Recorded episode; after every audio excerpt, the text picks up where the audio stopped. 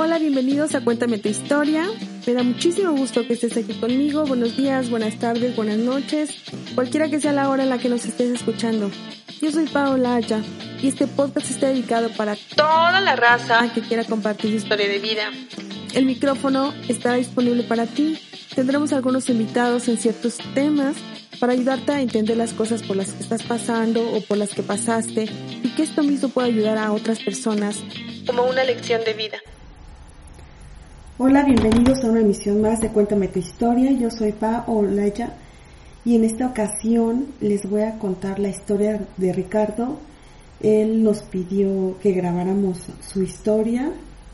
Es una historia o un tema bastante eh, difícil.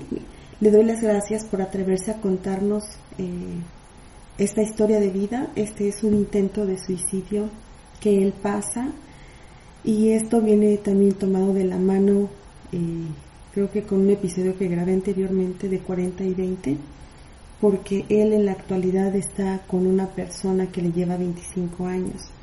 Bueno, vamos a empezar a contar la historia de Ricardo.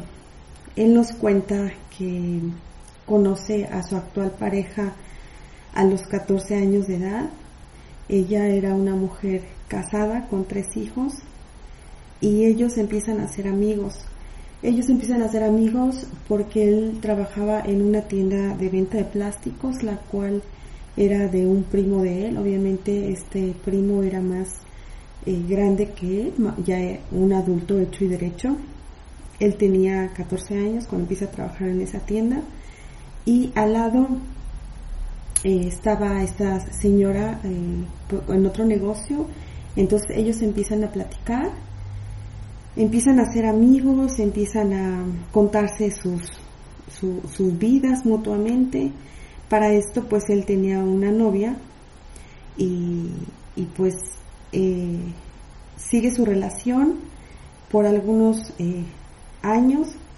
Después de, de dos años de ser amigos con su actual pareja, empiezan una relación Obviamente, pues su familia no estaba de acuerdo, pero debo de aclarar que esta señora tenía problemas con su marido, así que era una mujer abusada por su marido. ella lo deja y cuando inicia esta relación con Ricardo, eh, ya no está con su marido, para entonces eh, empieza una relación de como de noviazgo, pero ellos deciden vivir juntos cuando él tenía 17, 18 años aproximadamente.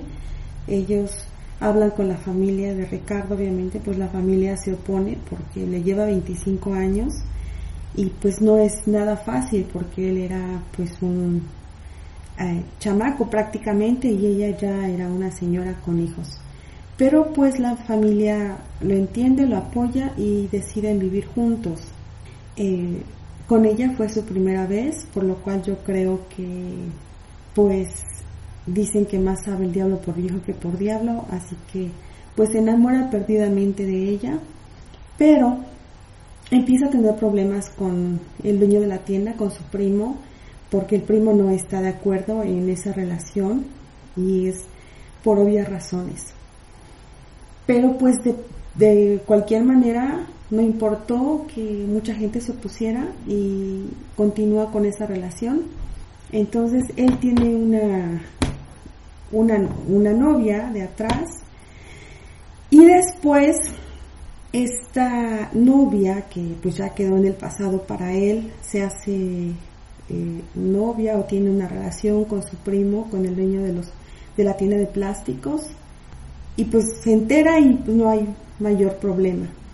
Pero para esto pasa el tiempo y pues al ser el inexperto, empieza a vivir la vida, eh, pues tiene una corta relación eh, con esta persona que es la que era la novia, o más bien la persona que fue la novia de esta de, de Ricardo después empezó una relación con el primo y después Ricardo le es infiel a su actual pareja con una persona que no era esa novia del pasado, Pero la señora empieza a investigar y cree que le fue infiel con la novia con la que ahora anda su primo.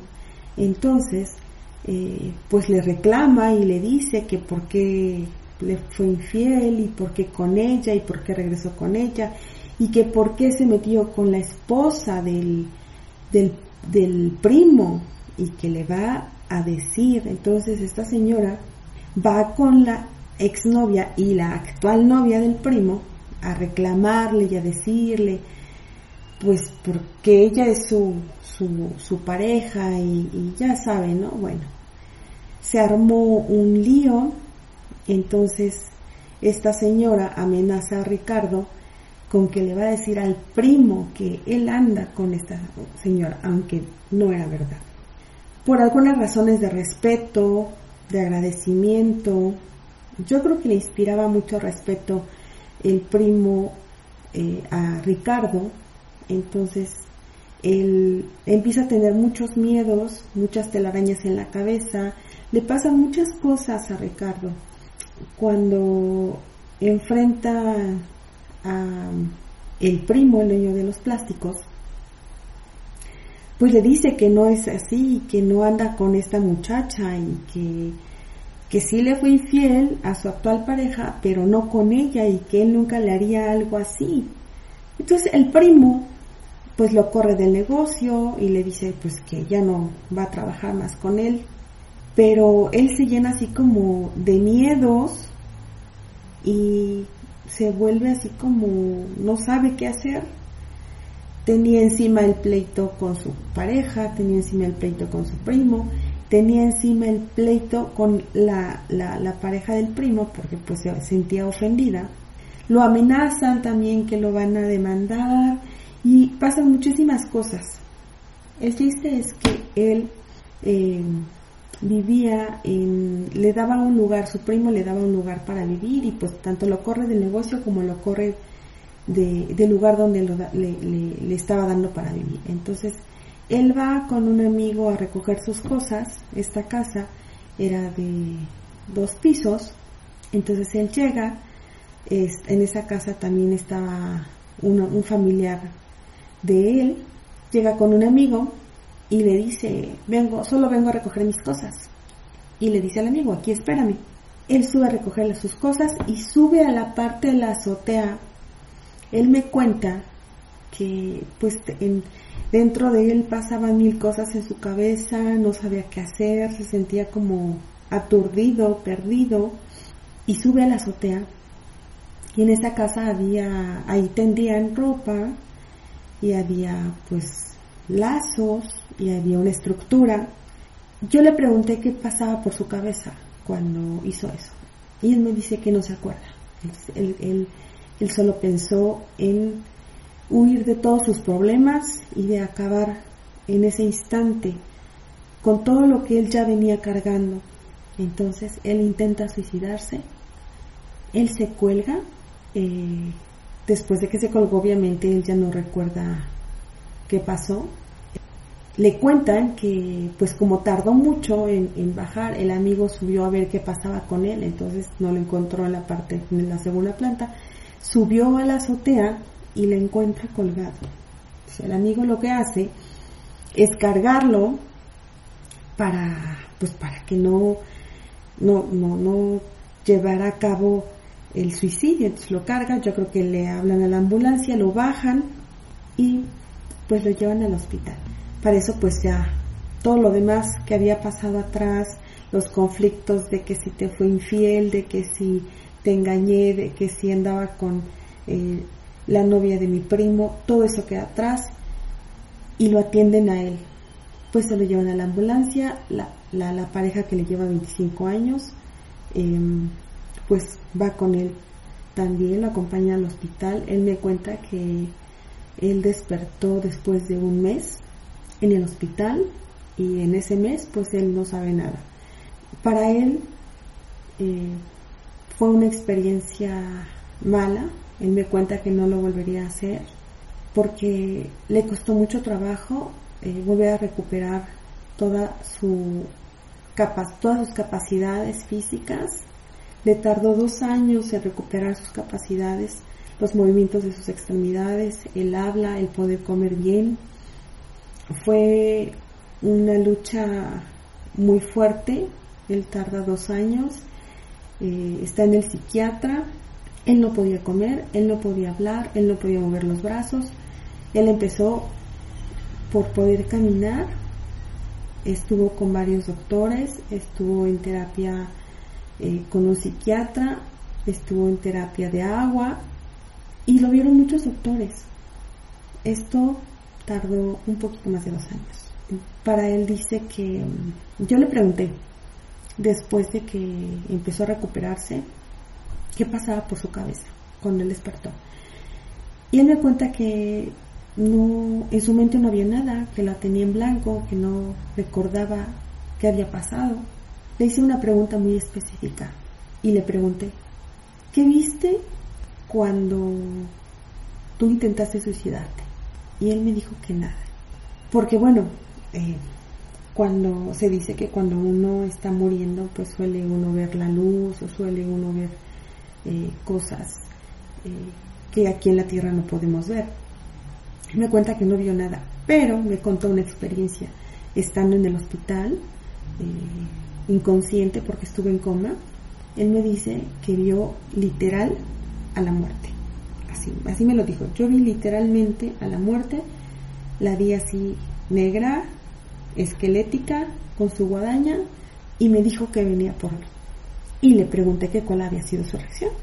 Y pues su reacción fue que le dijo, no me voy a ir contigo, y no le habló bonito. Él no le habló, Ricardo no le habló bonito a la muerte. Le habló feo, le habló con groserías y literalmente le dijo, vete a chingar a tu madre. Así le dijo, no me voy a ir contigo. Y vio a un, a un familiar también, pero eso fue estando en el hospital. No lo vio cuando él intentó suicidarse. Le hice esta pregunta específica porque sé que el suicidio en la Biblia pues es lo peor que uno puede hacer porque Dios es el único que puede quitarnos la vida, Él no las da y es el único que tiene derecho a quitárnoslas.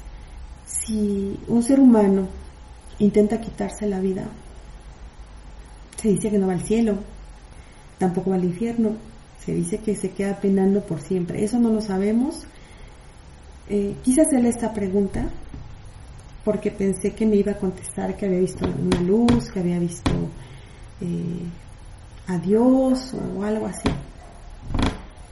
Con esto un poco ratifico que cuando alguien intenta suicidarse no es bueno, tal vez sufras para toda la vida y que es algo que no pensamos.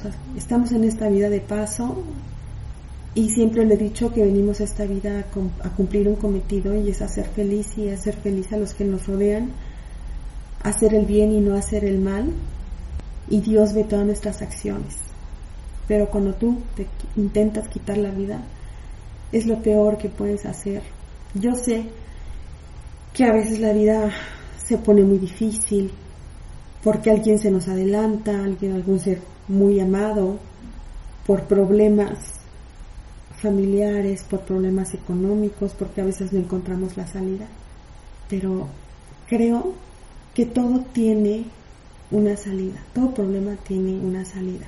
El suicidio no es la mejor salida, porque entonces no vamos al cielo, porque entonces no vamos a una vida eterna, no vamos a descansar, porque vas a estar penando por siempre, hay una película que se llama Más allá de los sueños.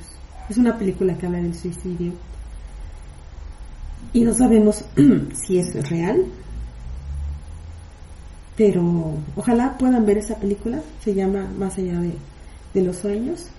En esta película nos muestra eh, eh, que alguien se suicida porque mueren sus hijos y muere su esposo.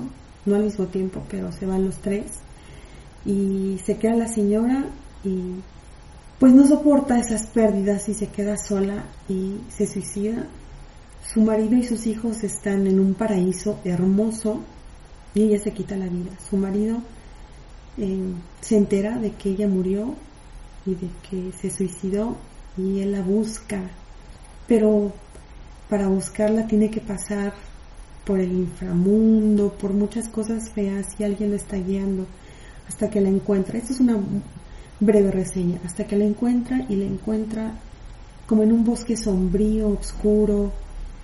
Ella está encadenada, está en una casa en ruinas, cayéndose, y está encadenada, y está sufriendo y llorando, y él llega ahí a verla y se entristece al verla como está, pero él no puede hacer nada, porque ella se suicidó y es un castigo por toda la eternidad. Él se tiene que despedir de ella, él tiene que ir a su lugar, al que le corresponde, y la deja ahí, con todo el dolor de su corazón. Y pide, sí pide que la liberen, que para que se la pueda llevar, pero no es posible. Y él se va, y ella se queda sufriendo por toda la eternidad. Entonces, no sabemos si es cierto, pero sabemos que quitarse uno la vida por su propia mano no es bueno. Sabemos que todos tenemos un destino, y créanme, de nadie es el destino que te quites la vida. El suicidio es un tema bastante difícil. Eh, hay quienes pues lo han logrado y es lamentable esto. Ricardo tuvo una nueva oportunidad de vida.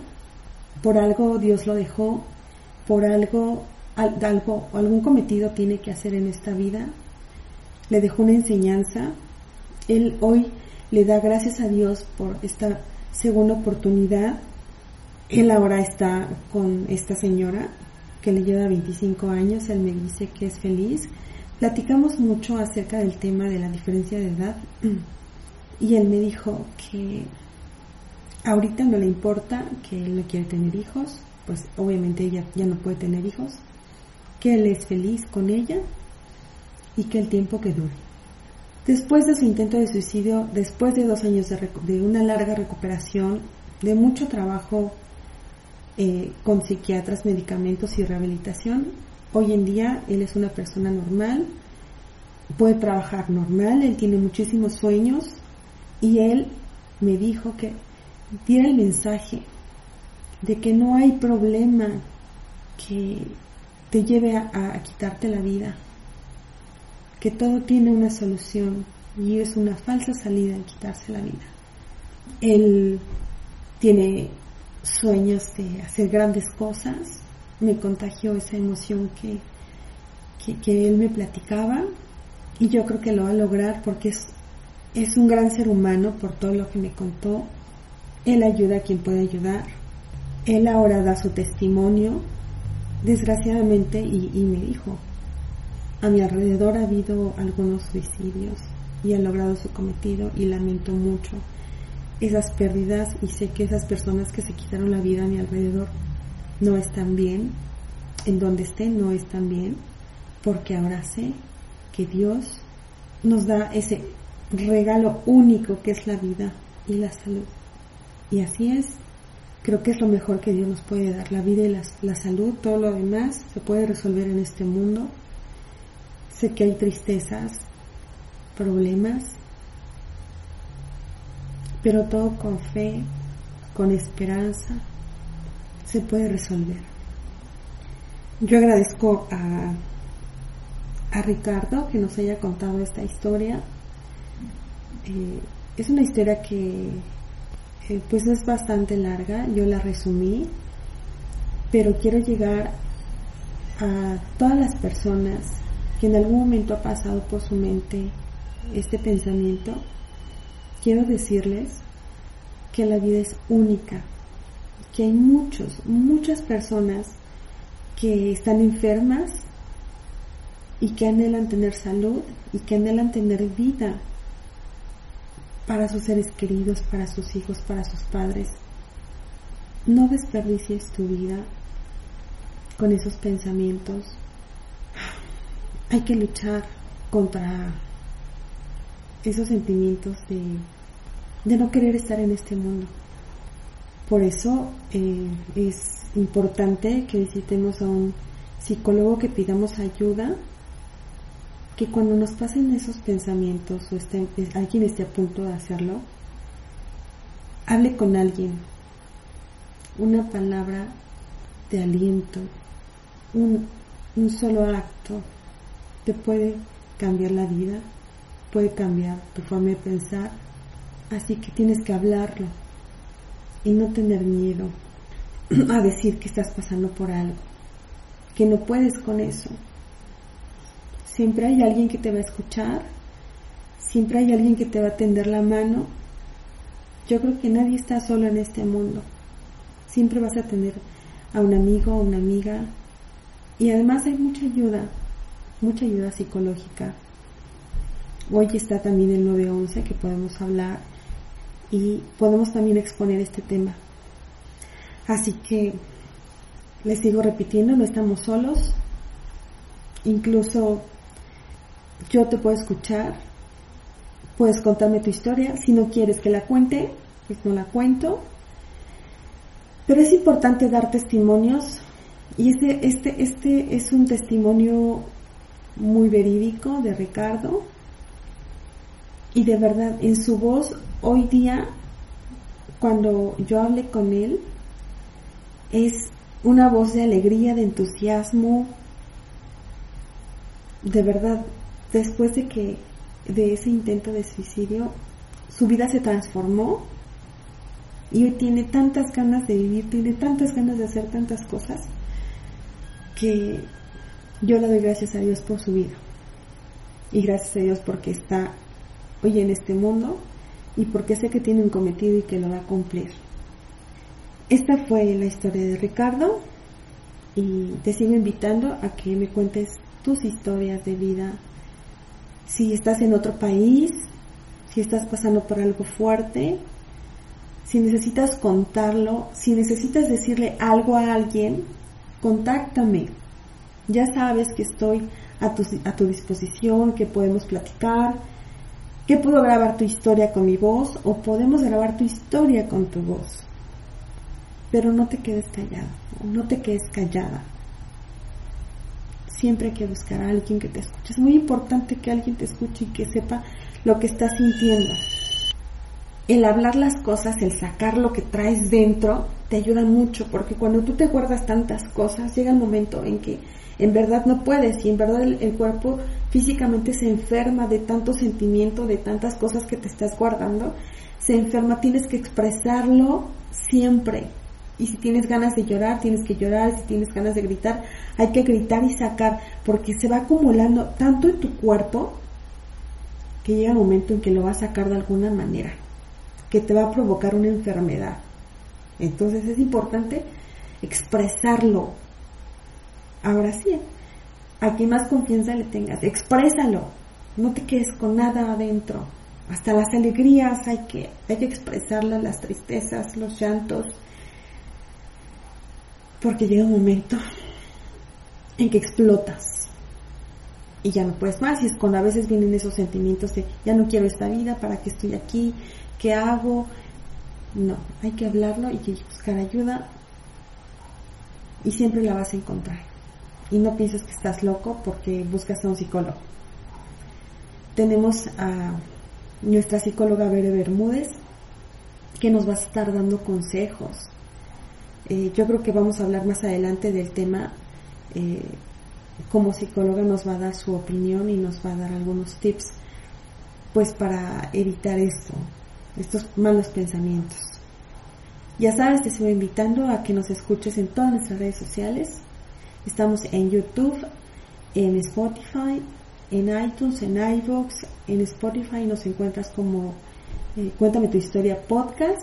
Y si quieres mandarme tu historia, escríbeme a paolageolaya.com.